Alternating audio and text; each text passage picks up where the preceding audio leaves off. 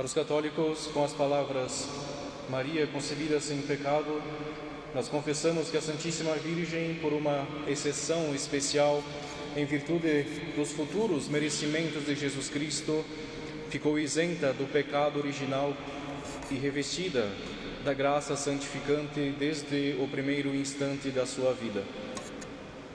Deste privilégio puderam participar apenas duas pessoas, que são Jesus Cristo, nosso Senhor, e a sua mãe, a Virgem Maria. Todas as outras criaturas, desde o princípio de sua existência, carecem da graça santificante, sendo por isso estabelecido um verdadeiro pecado, que não é pessoal, mas um pecado da natureza, chamado pecado original, por ser uma consequência do pecado dos nossos primeiros pais. O pecado original nos é narrado por Moisés e deve ser por nós tomado como um fato verdadeiramente histórico e não como um mito ou uma fábula. No paraíso, Deus deu a nossos pais um único mandamento: proibiu-lhes que comessem do fruto de uma árvore plantada no meio do paraíso. Aquele fruto não era mau em si, afinal, como Deus, como teria Deus criado uma coisa má num paraíso tão feliz? O fruto só era mau e nocivo porque era proibido, como afirma Santo Agostinho. Ao observarem este mandamento, Adão e Eva mereceriam a felicidade eterna, pois, sendo filhos de Deus pela graça santificante, os homens deveriam, deviam obter a felicidade eterna como um dom, como uma herança mas uma felicidade merecida nos torna mais feliz. É uma felicidade maior. E Deus, em sua bondade, também quis que os homens merecessem o céu como uma recompensa. Muitas vezes nós podemos nos perguntar se nós estamos é, em graça depois do batismo e se todas as crianças antes da idade da razão vão direto para o céu, porque Deus não faz com que nós morramos então logo após o batismo. Primeiramente porque entraríamos em extinção e depois é justamente por este motivo que Deus não tira a nossa vida após o batismo ou após uma boa confissão. Por causa de sua bondade, ele nos dá a oportunidade de usar os dias que nos restam para merecermos uma alegria ainda maior no céu. São Tomás de Aquino nos ensina que se os nossos primeiros pais não houvessem transgredido aquele mandamento, todos os homens teriam nascido como a Santíssima Virgem, ou seja, em estado de santidade. Se tivessem sido fiéis a Deus, teriam entrado no céu sem morrer. Todavia, nossos primeiros pais deixaram-se seduzir pelo demônio e transgrediram as ordens de Deus. O demônio tinha inveja daqueles homens tão felizes no paraíso. Diz o livro da sabedoria que a inveja do demônio produziu o pecado no mundo. E São João acrescenta que ele, ou seja, o demônio, foi homicida desde o princípio. Caros católicos, o demônio tem inveja de nós hoje também, pois nós podemos ser perdoados dos nossos pecados e receber nosso Senhor na Eucaristia. Por isso, seu trabalho é afastar as almas desses dois sacramentos, ou então, o que é pior, fazer com que as almas recebam esses sacramentos sem as devidas disposições. Diante de Eva, recorreu a uma mentira. Por isso Jesus Cristo lhe chama pai da mentira. O demônio assumiu uma forma visível, como fazem os anjos bons e maus, como faz o mesmo Deus quando se revelam aos homens. Tomou a forma de serpente, porque Deus só lhe permitiu tomar a forma daquele animal que por seu veneno e astúcia é a imagem exata da astúcia e malícia mortal do demônio. O demônio via-se forçado a tomar a forma visível e a atacar os homens pelo exterior, porque internamente não podia ainda ação alguma sobre eles, porque eles não tinham ainda a alma corrompida pela concupiscência. Santo Agostinho diz que Deus permitiu esta tentação porque nossos primeiros pais, antes de pecarem por desobediência, já se haviam tornado culpados pela negligência, pensando pouco em Deus e distraindo-se mais na contemplação das coisas visíveis. Daí proveio aquele rápido aparecimento da tentação. O livro do Eclesiástico diz: O que eu unicamente achei foi que Deus criou o homem reto e que ele mesmo se meteu em infinitas questões e perigos.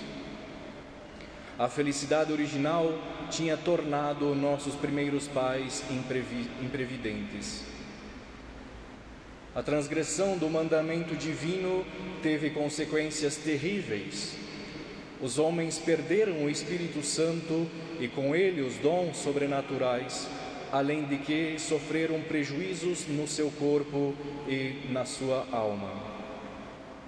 Este pecado foi tão severamente punido porque, de, porque o mandamento divino era de fácil observância de Santo Agostinho e porque os homens tinham uma inteligência muito esclarecida. O pecado era mortal, sabemos-lo pela morte que teve de sofrer um Deus para o reparar, porque pela força do remédio nós podemos deduzir a gravidade do mal, como nos lembra São Bernardo. Após o pecado, sucedeu a Adão o que sucede ao homem que caiu na lama, desfigura-se e suja-se. O judeu que indo de Jerusalém para Jericó caiu nas mãos dos ladrões, lembro da palavra do bom samaritano, ele não foi somente despojado de seus haveres, ele foi também coberto de feridas. Assim também os homens foram despojados dos dons sobrenaturais, além disso, foram-lhe reduzidos os dons naturais. Por outros termos, a semelhança sobrenatural com Deus desapareceu completamente e a imagem natural foi desfigurada. O pecado causou dano à alma de nossos primeiros pais, primeiro, obscurecendo-lhes a razão, segundo, enfraquecendo-lhes a vontade e inclinando-a para o mal, terceiro, tirando-lhes a graça santificante pelo que eles desagradaram a Deus e se tornaram incapazes de entrar no céu. A razão foi-lhes obscurecida, isto é, eles deixaram de conhecer tão claramente a Deus, a sua vontade e o fim da própria vida e etc. A vontade foi-lhes enfraquecida, pelo pecado, o homem tinha perturbado a harmonia entre as suas faculdades espirituais e sensíveis. Os sentidos deixaram de submeter-se sem resistência ao domínio da razão e da vontade. Para o punir, por ser ter revoltado contra Deus, a carne do homem revoltou-se contra ele. Eis a razão pela qual o homem passa a ter vergonha do seu próprio corpo. Na Epístola aos Romanos, São Paulo diz: Sinto outra lei em meus membros que repugna a lei do Espírito. E aos Gálatas, o apóstolo escreve: A carne conspira contra o Espírito. Como a pedra é sempre atraída pela gravidade para o centro da terra, Assim, a vontade corrompida do homem é constantemente dirigida para as coisas terrestres. O livro de Gênesis diz: o espírito do homem e todos os pensamentos do seu coração são levados para o mal desde a mocidade.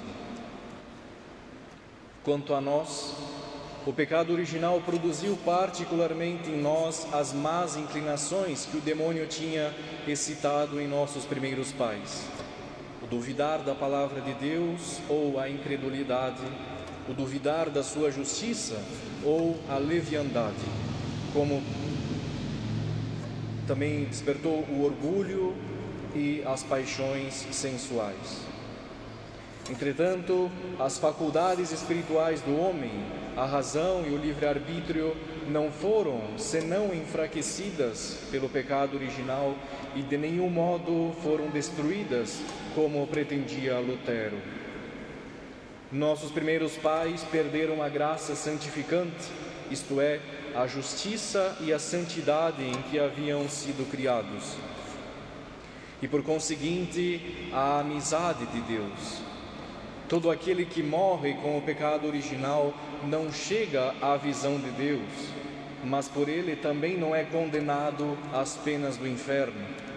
O Papa Inocêncio III diz que a pena do pecado original para nós é a, é privação da visão de Deus. A pena do pecado pessoal, aquele que nós cometemos, é o fogo do inferno. No corpo, nossos primeiros pais sofreram como pena do pecado os seguintes males. Primeiro, ficaram sujeitos à doença e à morte. Segundo, foram expulsos do paraíso, sujeitos a um trabalho penoso. A mulher foi posta sob o domínio do homem. Terceiro, as forças da natureza e as criaturas inferiores ficaram no poder de causar dano ao homem e enfim o espírito mau passou a poder tentá-lo mais facilmente e causar-lhe danos nos bens temporais com a permissão de Deus. O homem, por causa do pecado original, foi condenado a morrer. Deus disse a Adão: Porque destes ouvidos à voz de tua mulher e comeste da árvore de que eu tinha ordenado que não comesses, a terra será maldita por tua causa. Tirarás dela o sustento com trabalhos penosos todos os dias da tua vida. Foi para afastar essa maldição que a igreja então instituiu grande número de bênçãos que se encontram no ritual. Desde então a mulher foi sujeita ao homem, porque havia seduzido o homem e o levado ao pecado. Tu estarás, disse Deus, sob o poder do homem, e ele terá domínio sobre ti.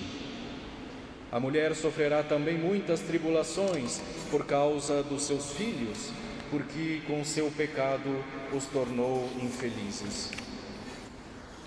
As criaturas inferiores, ou seja, os animais, tiveram desde aquele momento o poder de fazer mal ao homem, porque este se revoltou contra Deus, o seu Senhor. É justo que, por sua vez, as criaturas se, se revoltem contra aquele que devia ser o seu Rei e Senhor. Deus deixou de apartar do homem as influências nocivas dos elementos da natureza, das plantas, dos animais. E daí os diferentes flagelos que podem nos vir do fogo, das águas e dos animais. O demônio também tem agora grande influência sobre o homem, segundo o princípio que diz: quem é vencido torna-se escravo de seu vencedor, como diz São Pedro. O demônio, sobretudo agora que o homem é inclinado para o pecado, pode mais facilmente tentá-lo levá-lo ao pecado mortal e, com a permissão de Deus, fazer-lhe mal mesmo nos bens temporais, como aconteceu no caso de Jó, por exemplo. É por isso que o demônio se chama o príncipe deste mundo, príncipe da morte. Nesta terra, nós somos viandantes em cujo caminho estão os demônios em emboscada como bandidos. O mundo todo está sob o império maligno. Um jugo pesado está sobre os filhos de Adão desde o dia do seu nascimento até ao dia da sepultura. É da ordem natural que as crianças, por exemplo, entrem na vida chorando. Todas estas penas aplicadas ao homem eram também para ele um remédio. As doenças, a morte, a necessidade do trabalho, a sujeição de um homem a outros homens são úteis para refrear o orgulho e a sensualidade. O homem foi expulso do paraíso para que não comece, não para que não comesse da árvore da vida, o que o tornaria imortal numa terrível miséria. Nós podemos ver no capítulo 2 do livro de Gênesis que haviam duas árvores que se destacavam em meio a todas as outras: a árvore da vida e a árvore da ciência do bem e do mal. Esta expulsão do paraíso era também um meio eficaz para excitar o homem à penitência. O pecado do primeiro homem passou com todas as desgraças, as desgraçadas consequências a todos os seus descendentes. São Gregório Magno dirá: Todos os dias eu sinto a pena do pecado e por sentir a pena recordo-me da falta. Contudo, não foi somente a pena que nos foi transmitida, mas o próprio pecado, a falta de Adão. Porque seria impiedade pensar que Deus, que é justo, quisesse punir alguém que está absolutamente isento de faltas. Nós somos, por nascimento, filhos de ira, como diz São Paulo aos Efésios. Todos nós pecamos em Adão, continua São Paulo na Epístola aos Romanos. Nós pecamos em Adão, como os membros do corpo cooperam com o pecado quando são movidos por uma vontade má da alma. Podem-se envenenar todos os frutos de uma árvore envenenando-lhe a raiz. Uma, uma analogia que pode ser feita para melhor compreendermos é compararmos com um rei que dá a um dos seus servos uma terra sob condição de que ele lhe seja fiel. Se o servo falta a promessa, perde a terra não só para si, mas também para seus filhos. Uma coisa semelhante se dá com o pecado original. O pecado original é hereditário, como certas doenças do corpo. Este pecado chama-se original porque ele nos vem por termos a nossa origem em Adão. Somos infectados pelo pecado antes de respirarmos o ar. Somos concebidos no pecado, diz o Salmo 50, porque nós somos filhos da concupiscência, acrescenta Santo Ambrósio. Os filhos dos cristãos não são isentos do pecado original. Não se nasce cristão, mas pelo batismo se renasce cristão. Jesus Cristo e a Santíssima Virgem foram os únicos isentos do pecado original. O Salvador e a sua mãe foram concebidos sem pecado.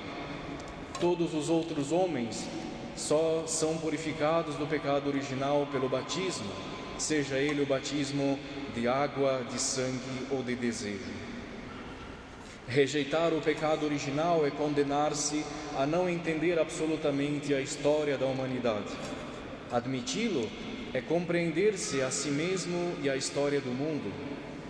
Quão grande é a miséria em que o pecado original mergulhou o gênero humano e há tão poucos homens que a descubram, e muitos até se consideram muito felizes aqui neste mundo. Assemelham-se a uma criança nascida em uma prisão escura, que lá brinca, diverte-se e está contente, porque não sabe o que é a luz. A mãe, pelo contrário, está triste e geme. Assim, os filhos do século vivem alegres, mas os santos os homens justos que conhecem as alegrias do paraíso estão cheios de tristeza neste mundo e derramam lágrimas.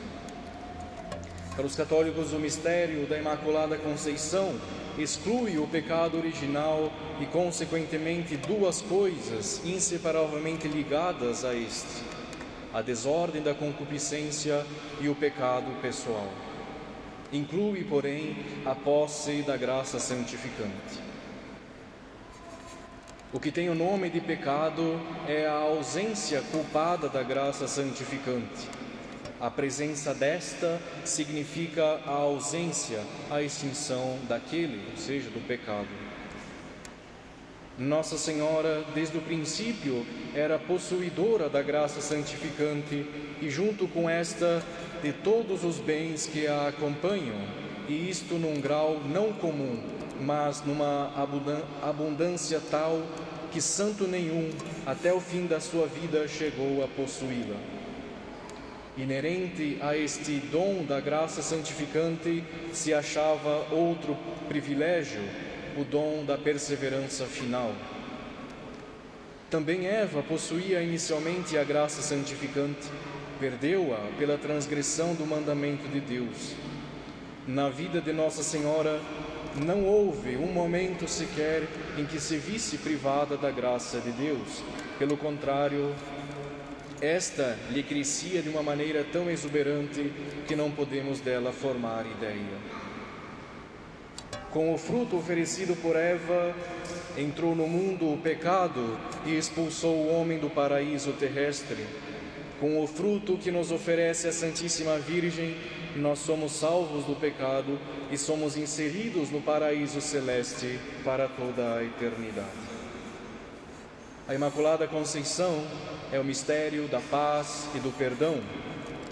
O pecado original é o menor entre os pecados graves que nós podemos ser inculpados, mas nem este o Salvador tolera. Quanto mais intimamente ele se liga a uma criatura humana, tanto mais longe dela deve ficar o pecado. Por isso, isentou sua mãe completamente do pecado. Esta verdade deve ser para nós um forte incentivo para fugirmos do pecado, de dar todo o valor à graça e a conservar. Nossa honra, nossa riqueza, nossa formosura e nossa felicidade consistem unicamente na graça santificante. No mistério da Imaculada Conceição, nós encontramos o auxílio para adquirir esta graça e a conservar. É para nós o penhor da esperança, da consolação, do conforto e da vitória, como tem sido para a humanidade desde o princípio da sua existência. Recorramos, caros católicos, à Virgem Imaculada quando a tentação se aproxima de nós. Considerando toda a santidade de Nossa Senhora, sobretudo a sua grande humildade, ela saberá que toda a sua grande graça vem unicamente de Deus e por isso ela será a nossa advogada e intercessora particular. Ela é a maior zeladora de, nossa, de nosso estado de graça e conhecendo as, as nossas fraquezas, ela não cessa de interceder junto a seu Filho para que possamos fazer parte do paraíso celeste. Em nome do Pai, do Filho e do Espírito Santo. Amém.